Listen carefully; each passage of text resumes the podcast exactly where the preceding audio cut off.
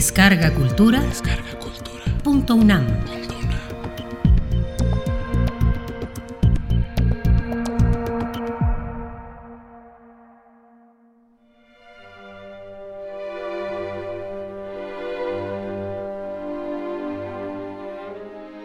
La Edad Media Mediterránea.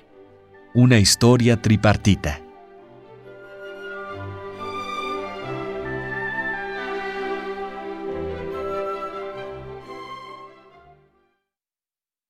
Entre los siglos III y VII de nuestra era, existió una entidad política diferente que se llamó Imperio Romano Cristiano, que tenía su capital en Constantinopla y que protegía a la religión cristiana. Lejos de ser un imperio fuerte, como había sido el Imperio Romano clásico, el Imperio Romano Cristiano tuvo que defenderse constantemente contra los pueblos invasores. Su territorio fue reduciéndose y su poder limitándose. La antigua unidad mediterránea se fragmentó en tres nuevas entidades.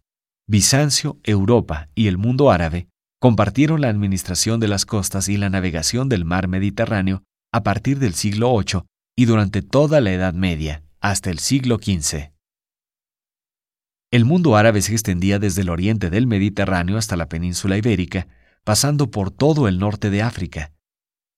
Vivió un esplendor que derivó en la creación de entidades diversas, entre las que destacaron el Califato de Córdoba, en la península ibérica, los fatimíes en el norte de África, los amdaníes en Asia Menor y los samaníes en Mesopotamia.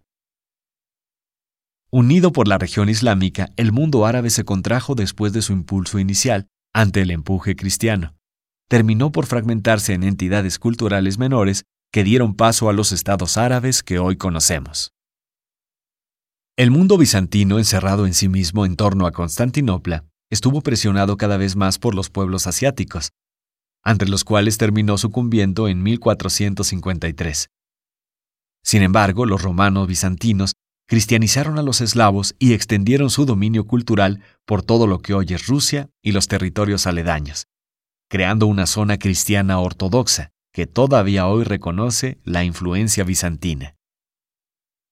Durante siglos, el mundo bizantino y el mundo árabe conservaron muchas de las tradiciones clásicas grecorromanas que después fueron aprendidas por los europeos.